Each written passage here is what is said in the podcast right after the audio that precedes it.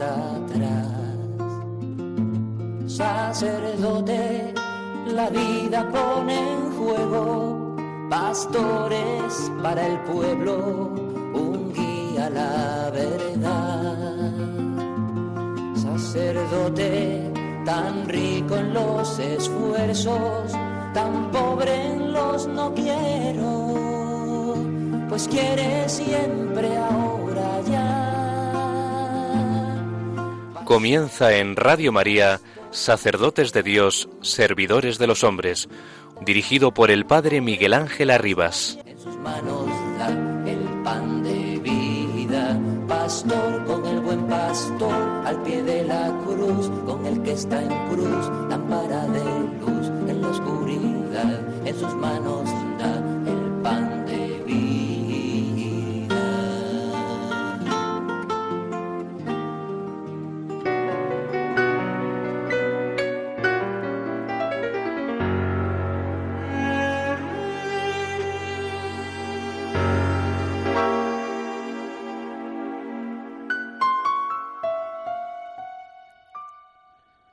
El gozo de permanecer en el amor de Dios comienza aquí abajo. Es el del reino de Dios, pero se concede dentro de un camino escarpado que pide una total confianza en el Padre y en el Hijo, una preferencia por el reino. El mensaje de Jesucristo promete ante todo el gozo. Este gozo exigente no se abre con las bienaventuranzas, Misteriosamente el mismo Cristo, para arrancar de raíz del corazón del hombre el pecado de suficiencia y manifestar al Padre una total obediencia filial, aceptó morir a manos de los impíos, morir en una cruz.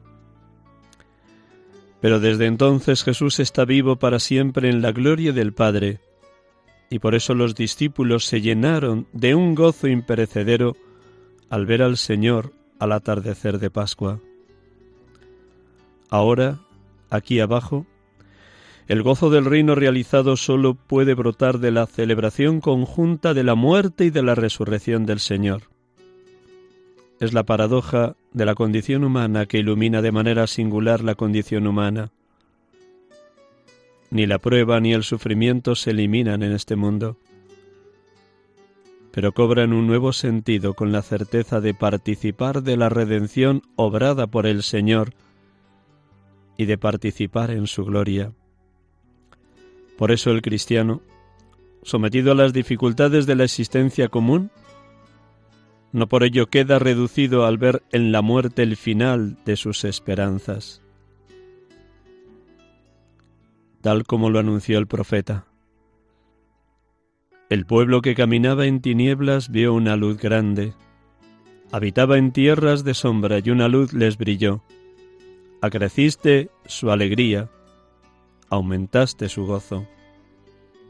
San Pablo VI.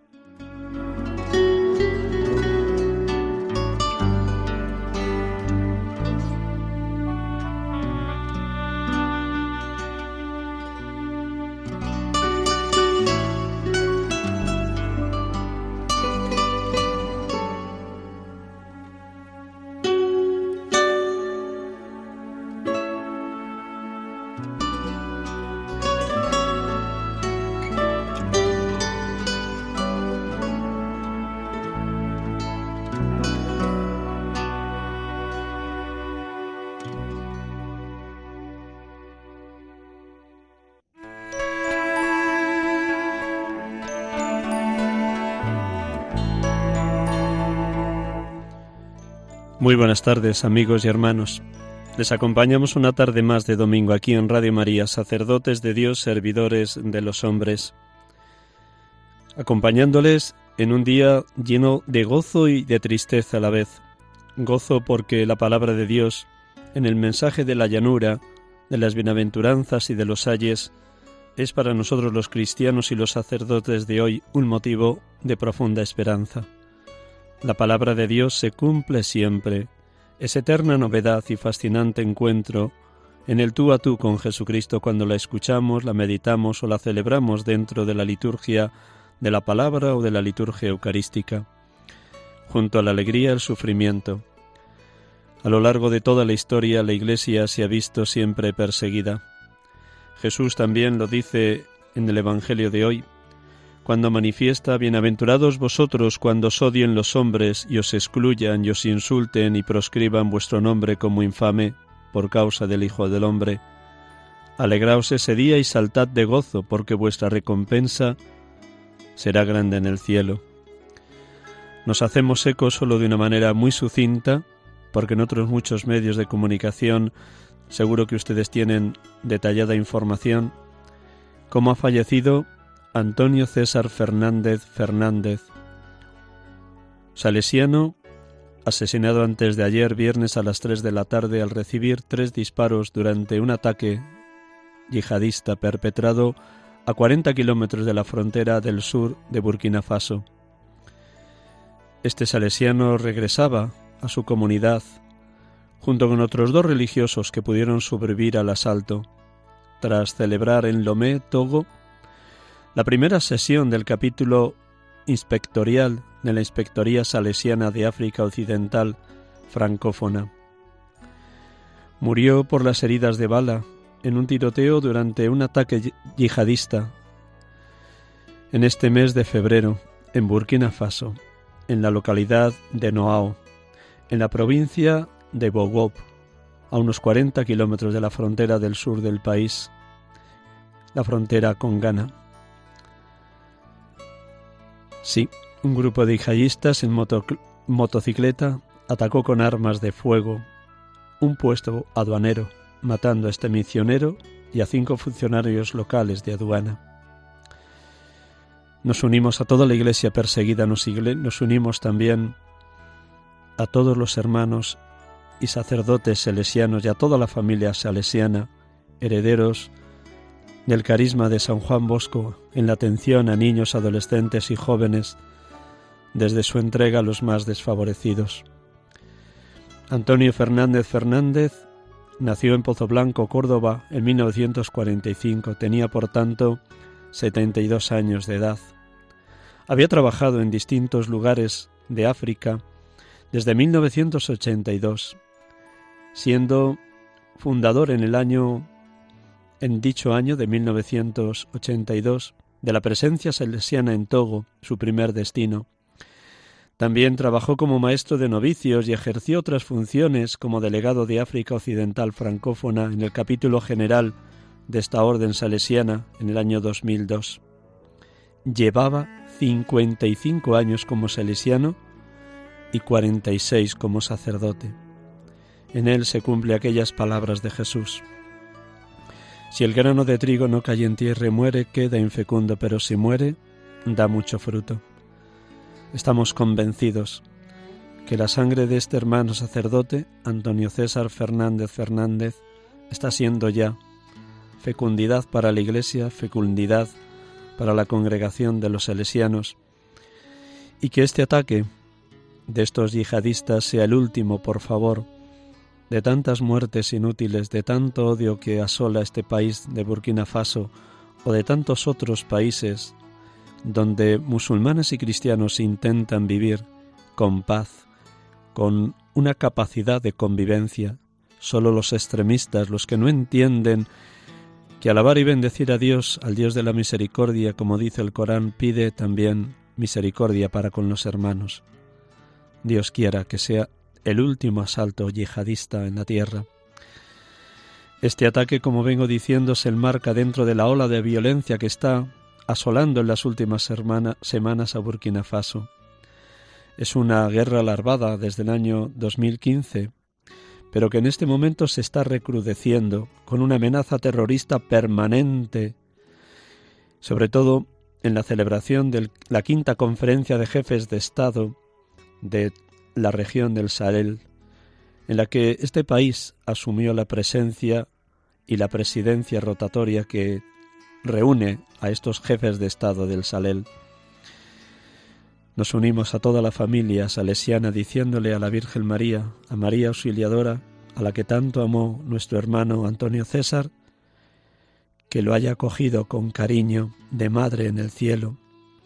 Seguro que muchos estamos también nosotros unidos a toda la familia salesiana y pedimos con mucho cariño que la tristeza sea vencida por el amor, que la paz sea vencida, sea el vencedor por encima del odio.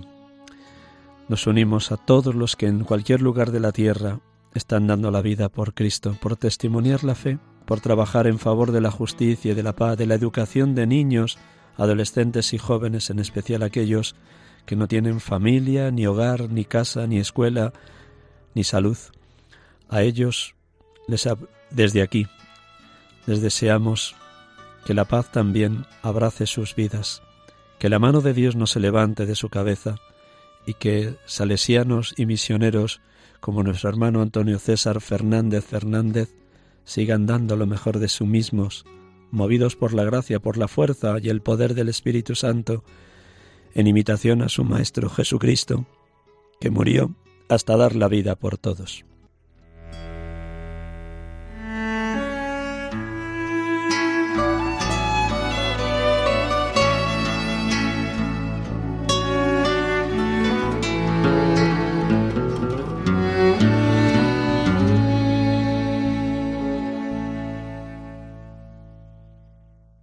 Estamos con ustedes aquí en Radio María, sacerdotes de Dios, servidores de los hombres, como cada tarde de domingo, con este pequeñísimo homenaje que nos hubiera gustado haberlo preparado con mucho más detalle de este salesiano misionero que antes de ayer, viernes a las tres de la tarde, fallecía a consecuencia del tiroteo que padeció en manos de un grupo de yihadistas en el sur de Burkina Faso. Sangre de mártires, semilla de nuevos cristianos, decía Tertuliano. Dios quiera que también en este caso así suceda en este hermano que ha pasado prácticamente toda su vida en África, dando lo mejor de sí mismo, enviado por el Señor haciendo eco de aquellas palabras de Jesús antes de la ascensión a los cielos. Id por todo el mundo y anunciad el Evangelio a todas las gentes, bautizándolas en el nombre del Padre y del Hijo y del Espíritu Santo y enseñándoles a guardar todo lo que yo os he enseñado.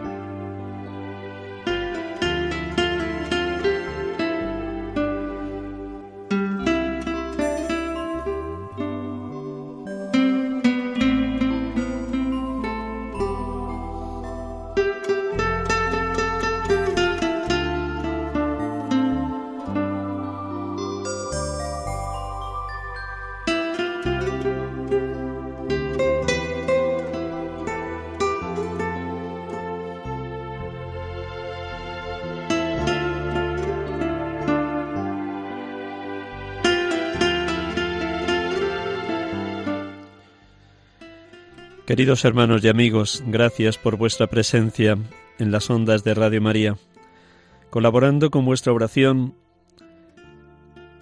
en esta llamada a la santidad a la que todos los sacerdotes y seminaristas hemos sido convocados, también consagrados y consagradas, matrimonios, laicos, comprometidos, todos en esa vocación original que recibimos en el bautismo.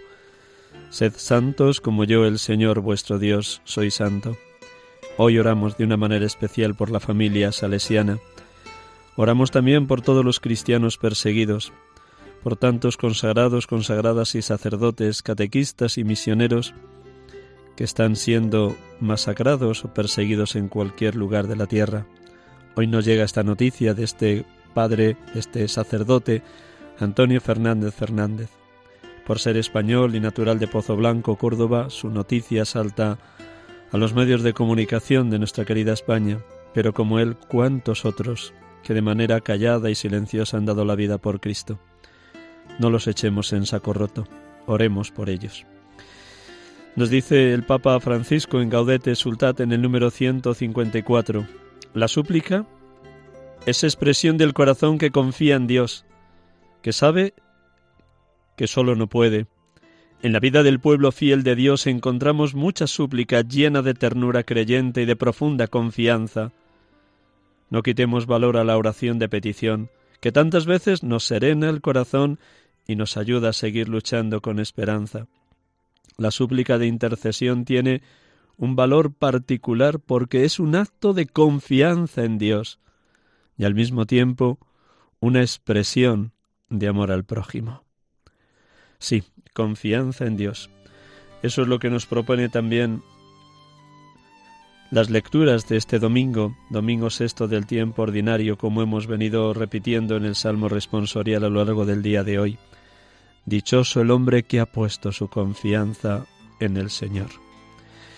Pues con esta nota de la antífona del Salmo responsorial de hoy, vamos nosotros a comenzar también orando, poniendo a nuestro hermano Antonio César Fernández Fernández en las manos de Dios, orando por toda la familia salesiana, orando por aquellos que han perdido en estos últimos días a sus seres queridos, orando por los sacerdotes, a los que también este pobre sacerdote que les acompaña ha tenido la dicha de estar cercano a ellos, porque han partido de este mundo para la casa del Padre, ya con edades avanzadas de 82, 85, incluso de 96 años hermanos sacerdotes que se han desgastado por la Iglesia y por todos aquellos cristianos, cristianas y pueblo de Dios a los que fueron enviados.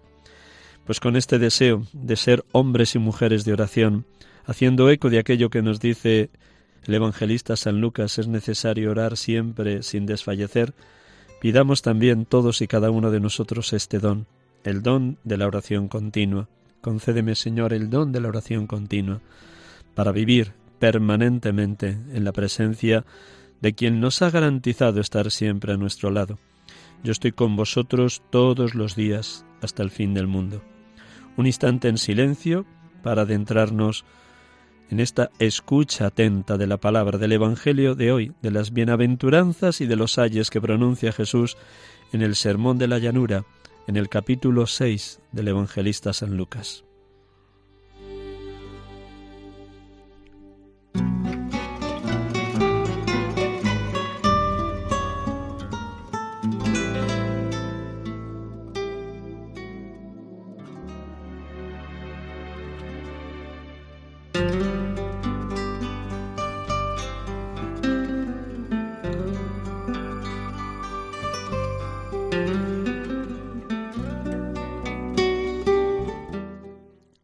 Del Evangelio según San Lucas.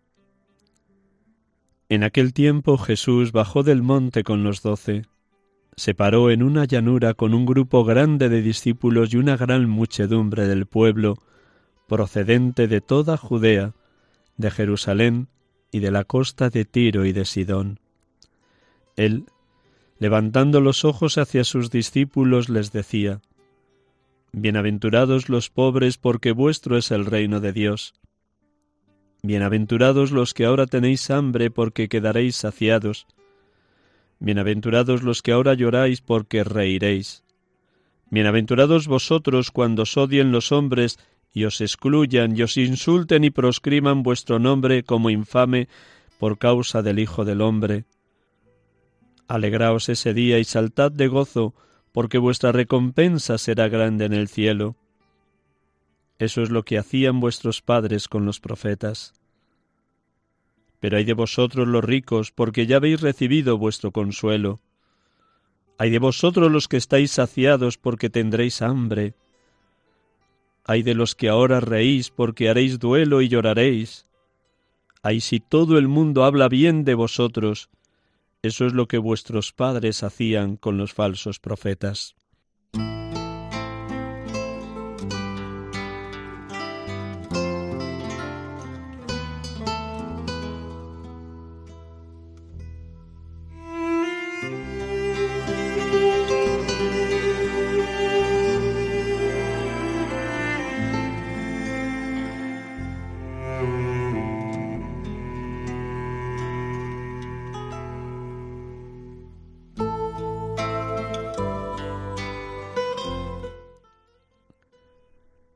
Bendito y alabado seas, Padre, porque has revelado en tu Hijo a los hombres, a los humildes y sencillos, a los rectos de corazón, a los pobres de espíritu, para que seamos digna morada de las tres personas trinitarias, Padre, Hijo y Espíritu Santo. Bendito y alabado seas, Padre, porque nos llamas a confiar en ti, a buscar nuestro apoyo no en las criaturas, finitas y débiles, sino en tu infinito amor. Porque quien confía en ti es transformado de árido desierto en fecundo vergel. Gracias, Padre, porque nos adentras en tu misterio de amor y convirtiéndonos en un árbol plantado junto al agua, nos quitas el miedo cuando llegan etapas de estío espiritual o de sequedad en la oración capacitándonos para dar fruto en todo momento por el agua viva que derrama tu Espíritu en nuestros corazones, agua viva que emana del costado abierto de tu Hijo. Bendito y alabado seas Jesucristo, porque nos llamas a la plenitud en el amor, a la dicha de ser tus amigos, el programa de vida más hermoso, tus bienaventuranzas. Gracias, Señor. Bendito y alabado seas, Señor Jesús, porque las bienaventuranzas son expresión de tu corazón lleno de amor y lleno del amor del Padre, reflejo evidente de tu alegría en la donación por los otros, pregón glorioso de lo que estás manifestando en la vida de los santos. Hay más alegría en dar que en recibir. Gracias Jesús.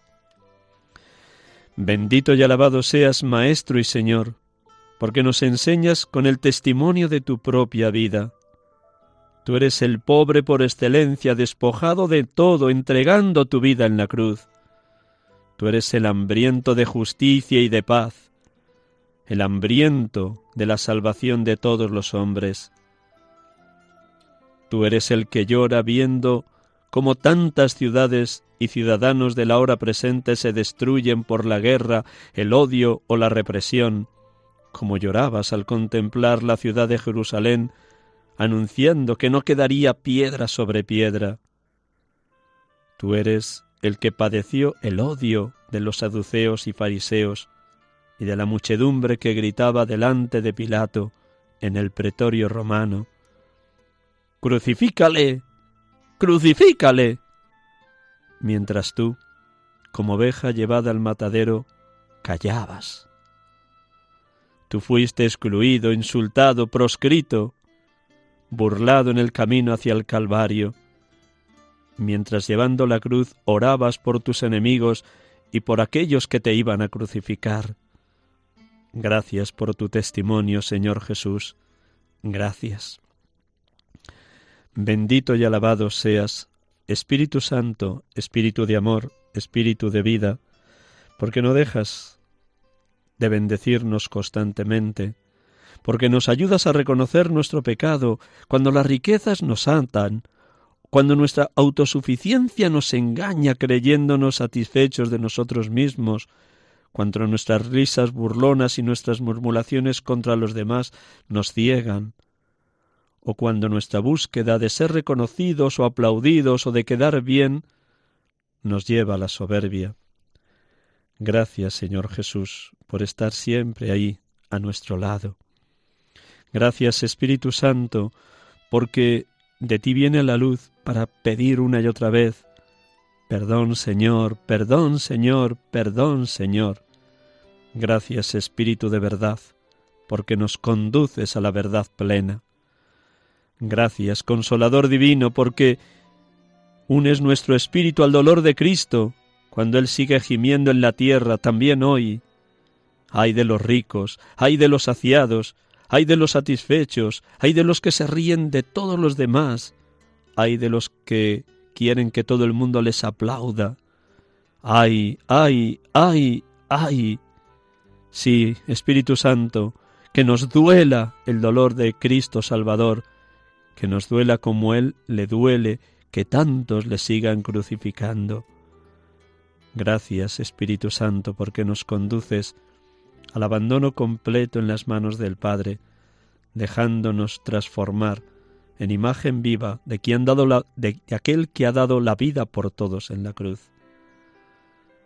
Adorada sea su Santa Trinidad, Dios amor, porque habitando y morando en lo más profundo de cada uno de los creyentes, llamándonos al despojo total de nosotros mismos, abrazando la cruz de cada día, escuchando la palabra, diciendo sí como la Madre, como la Virgen María, nos colmas, nos llenas de alegría y de felicidad, porque hay más alegría en dar que en recibir. Sí, Dios amor, Dios Trinidad, lo hemos experimentado. Gracias porque tu palabra se cumple. Gracias porque tu vida en plenitud, tu vida eterna, anticipo de la eterna bienaventuranza, ya ha sido sembrada en lo más íntimo de nosotros, indignos, pequeños y pecadores, pero inmensamente agraciados por habernos constituido hijos tuyos. Adorada, bendita y alabada Santa Trinidad, Dios amor, Dios Trinidad.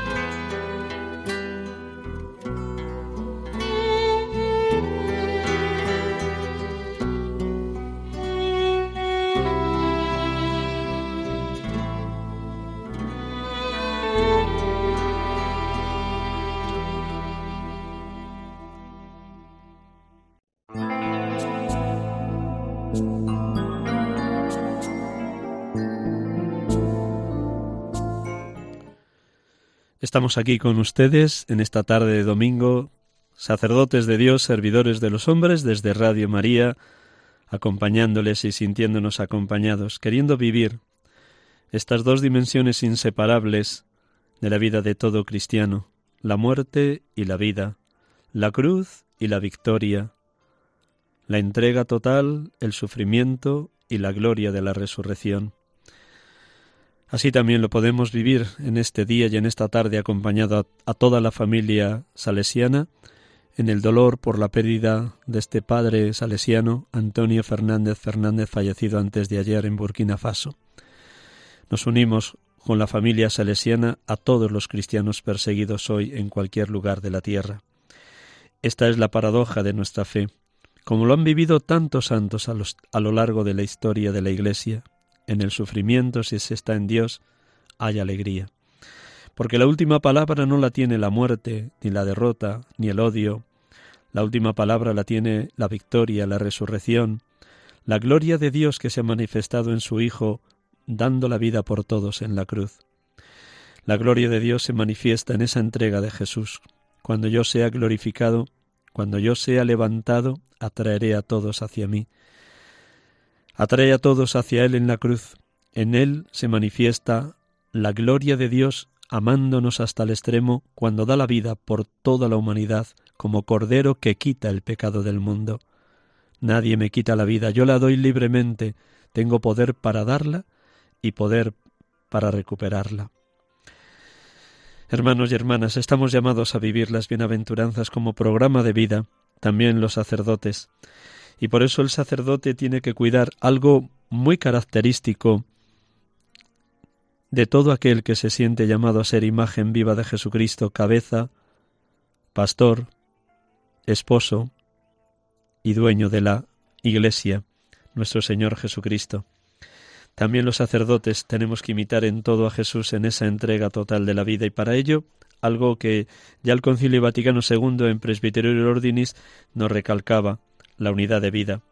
Luego, otros documentos, como el Directorio para el Ministerio y la vida de los presbíteros, vuelven a insistir en la importancia de la unidad de vida, porque lo más propio de esta cultura de hoy es el hombre fragmentado.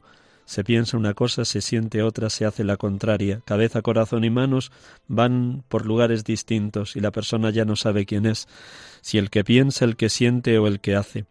No es fácil en esta cultura de la fragmentación alcanzar esa unidad de vida. De ahí que el llamamiento que nos hacía el concilio a los sacerdotes en Presbyterio Ordinis en el número 14 es que cuidáramos de manera muy especial la unidad de vida, que viviéramos tan unidos a Cristo y desde Él en las manos del Padre por la fuerza y la luz del Espíritu Santo, que estuviéramos donde estuviéramos e hiciéramos lo que hiciéramos, siempre la luz de lo alto, la fuerza del Espíritu, el amor del Padre, la comunión con el Hijo nos acompañaran, y así no salir nunca de la presencia de este Dios amor, de este Dios Trinidad en quien creemos. Desde cuando abrimos la puerta de la parroquia, cuando recibimos a alguien en el despacho, desde cuando se prepara a unos padres para el bautismo de su hijo, a cuando se está dirigiendo un cursillo de novios en las parejas que en los próximos meses se van a casar, desde cuando un sacerdote pasea por las calles con otro hermano sacerdote o cuando va a caminar a la sierra, a cuando visita a una persona anciana con 90 años que vive en un cuarto piso y no tiene ascensor en su vivienda, desde cuando está riendo con un niño a la puerta del grupo de catequesis que va a iniciar, a cuando le toca acompañar a una familia que ha perdido en un tanatorio a un ser querido. En todo momento, en toda situación, en toda circunstancia, el sacerdote ha de estar en Cristo, por Cristo, con Cristo, como diría San Pablo en el aerópago de Atenas, en él vivimos, nos movemos y existimos.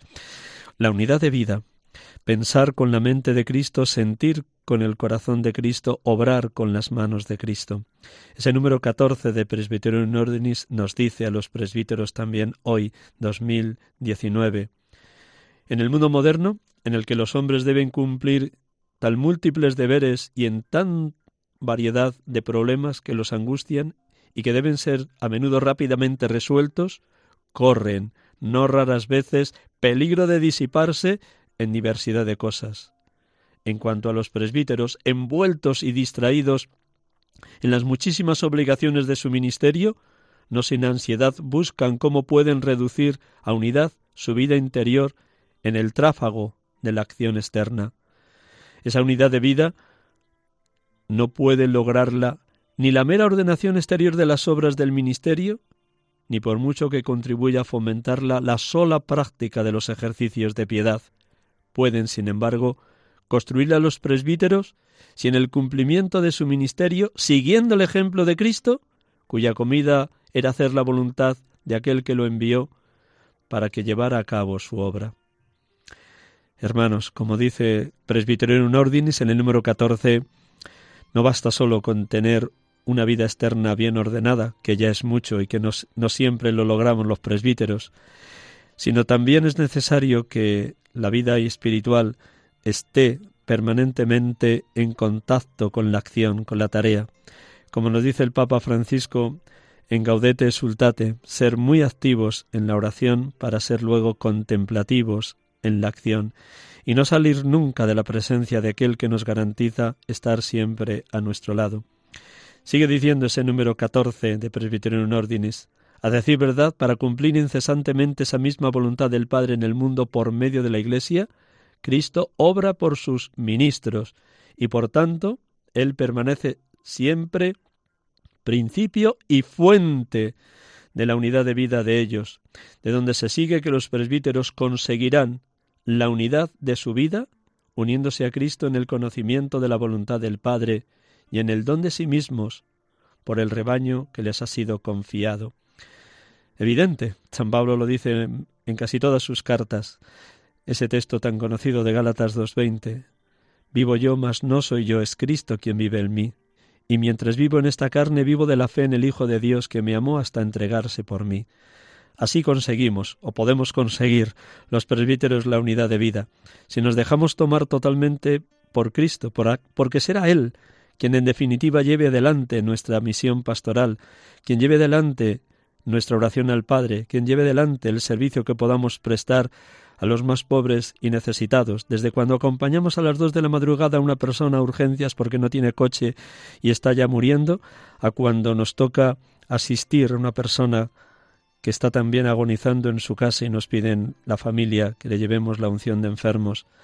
Desde cuando nos toca ir a visitar a nuestros propios padres en la tarde de domingo, a cuando subimos con los jóvenes a la montaña en un día de convivencia. Si vivimos en Cristo, si nos movemos por Cristo, si le dejamos trabajar a Cristo, todo comienza en Él y todo tiende a Él. Si la carta a los romanos dice que Él es guía origen, guía y meta del universo, también podemos decirlo aplicado a los sacerdotes. Jesucristo es origen, guía y meta de la vida, de la vocación, del ministerio y de la tarea pastoral del presbítero. En él vivimos, nos movemos y existimos. Sigue diciendo presbítero en ordinis.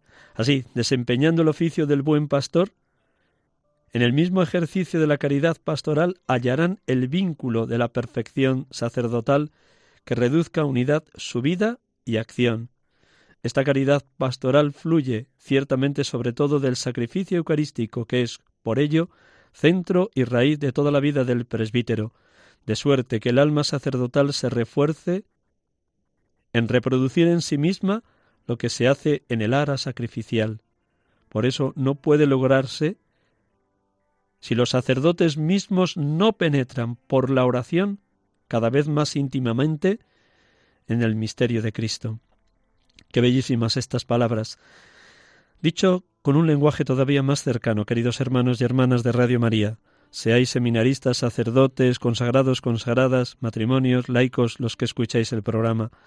La caridad pastoral es la fuente de unidad de la vida del presbítero. Y la caridad pastoral significa vivir tan unido a Cristo el presbítero que irradie el mismo amor de Cristo en cualquiera de sus tres oficios.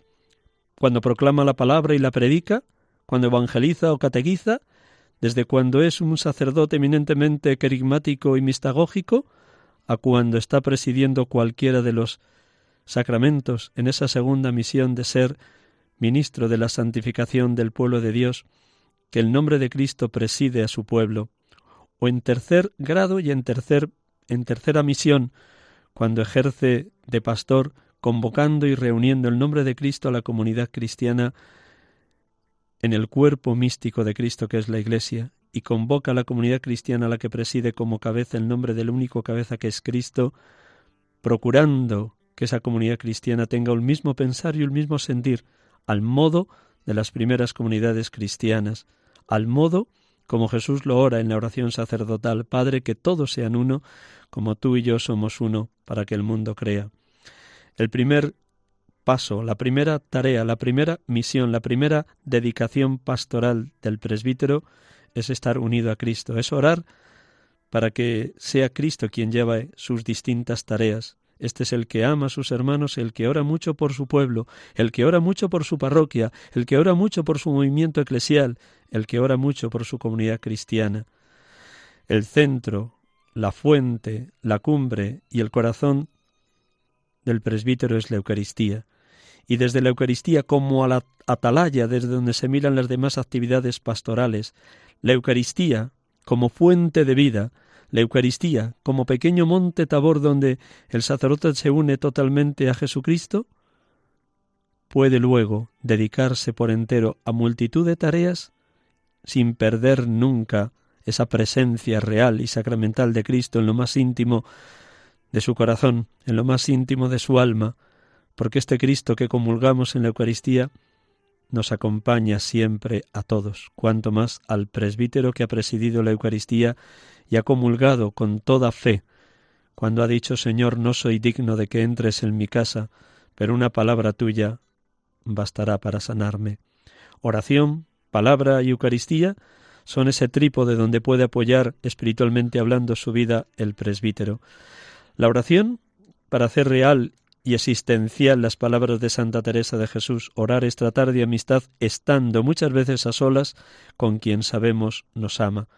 Una oración del presbítero que ha de ser eminentemente oración de pastor, orando por su pueblo, alabando y bendiciendo a Dios por la comunidad que preside, alabando y bendiciendo a Dios por cada una de las tareas que se le ha pedido que lleve adelante, dando gracias por todo lo que ha acontecido el día anterior o la semana anterior, poniéndose cada día delante del sagrario o delante de la custodia, adorando esa presencia real y sacramental de Cristo en su cuerpo eucarístico.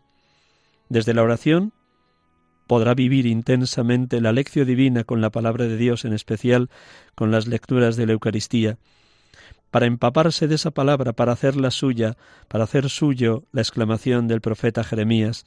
Cuando encontraba palabras tuyas las devoraba, tus palabras eran para mí mi gozo y la alegría de mi corazón.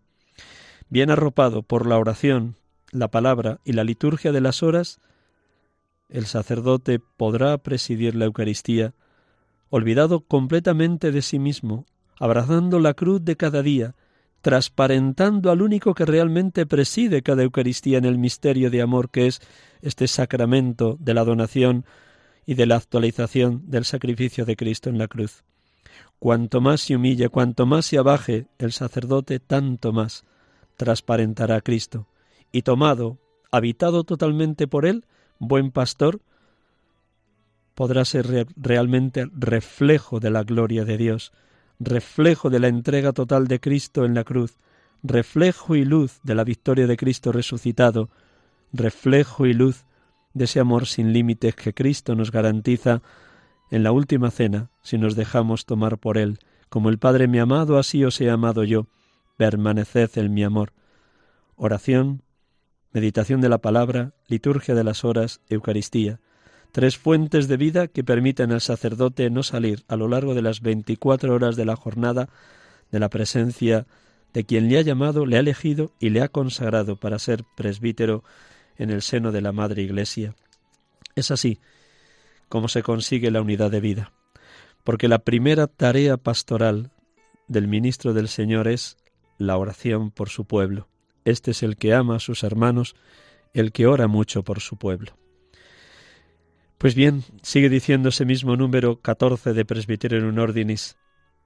Para que pueda verificar también concretamente la unidad de vida, consideren todas sus empresas examinando cuál es la voluntad de Dios, es decir, hasta qué punto se conforman sus empresas con las normas de la misión evangélica de la Iglesia, porque la fidelidad a Cristo no puede separarse de la fidelidad a la Iglesia cuántos lugares, sobre todo en el Evangelio según San Juan Jesús, nos está remitiendo una y otra vez al Padre.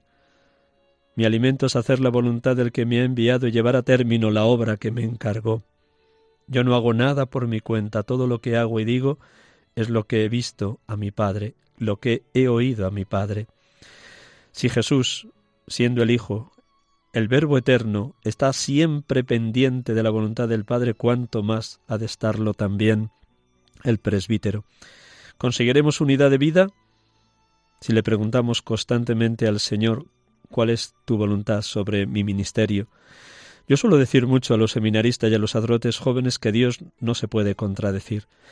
Si en un momento determinado se nos piden distintas tareas pastorales, distintas dedicaciones, o bien con nuestro obispo, o bien con el vicario episcopal de la zona, hemos de discernir qué es lo primero, lo prioritario y qué es lo secundario lo que podamos dejar.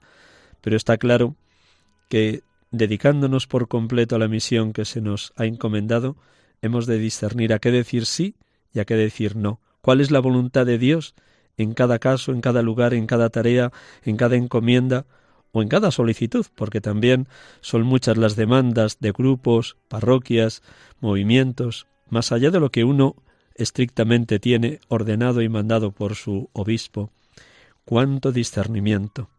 Es un don precioso del Espíritu que hemos de vivir intensamente cada día y es un don que hemos de pedir. También el Papa Francisco en Gaudete Exultate nos invita a todos, pero especialmente a los presbíteros, a que estemos constantemente discerniendo qué es lo que nos pide Dios en cada caso, qué es la encomienda que tenemos que llevar adelante y como es una gracia, es una gracia que hemos de solicitar permanentemente para encontrar la voluntad de Dios hasta en lo más pequeño. Quien es fiel en lo poco es fiel en lo mucho. Quien es de fiar en lo menudo es de fiar en lo importante. En el número 166 de Gaudete Sultate lo dice con claridad el Papa. ¿Cómo saber si algo viene del Espíritu Santo o si su origen está en el espíritu del mundo o en el espíritu del diablo? La única forma es el discernimiento, que no supone solamente una buena capacidad de razonar o un sentido común, que también esto es bueno, por cierto. Es también un don que hay que pedir. Si lo pedimos confiadamente al Espíritu Santo y al mismo tiempo nos esforzamos por desarrollarlo con la oración, la reflexión, la lectura y el buen consejo, seguramente podremos crecer en esa capacidad espiritual necesitamos de este don. el don del discernimiento para en todo acertar según la voluntad de Dios. En el número 168 de ese mismo documento, de esta misma exhortación apostólica del Papa Francisco, Gaudete exultate, alegraos y regocijaos, se nos dice, porque las fuerzas del mal nos inducen a no cambiar o a dejar las cosas como están, a optar por el inmovilismo o la rigidez, necesitamos estar abiertos a la novedad de Dios.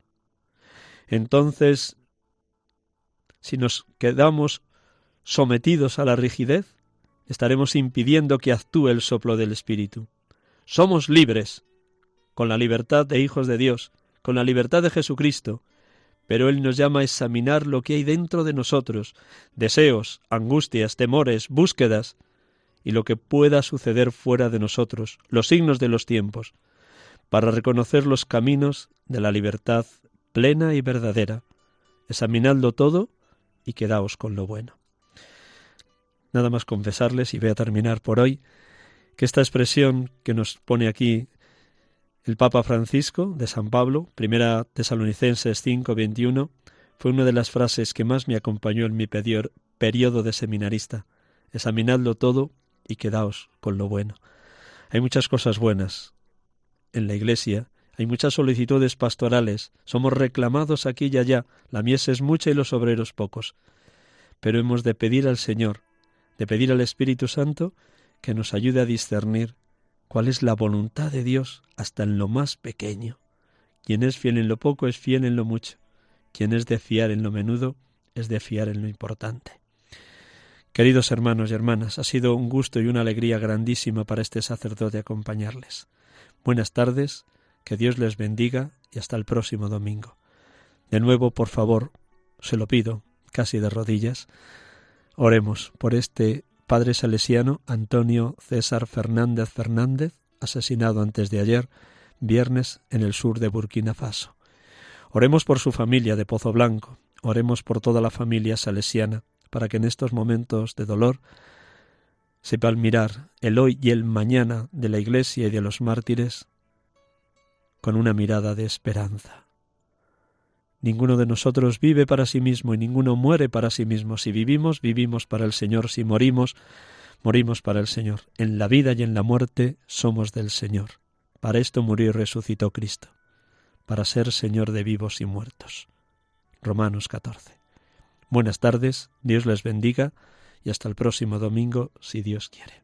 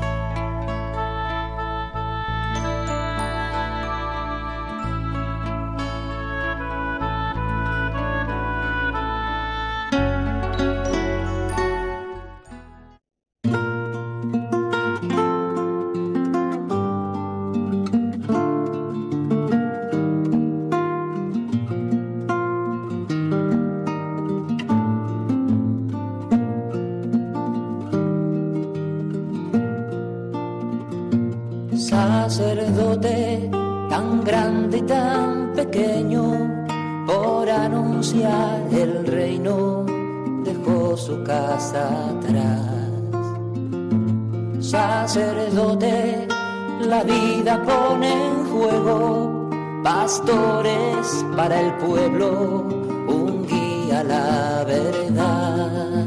Acaban de escuchar el programa Sacerdotes de Dios, Servidores de los Hombres dirigido por el padre Miguel Ángel Arribas. Pues quiere siempre ahora ya.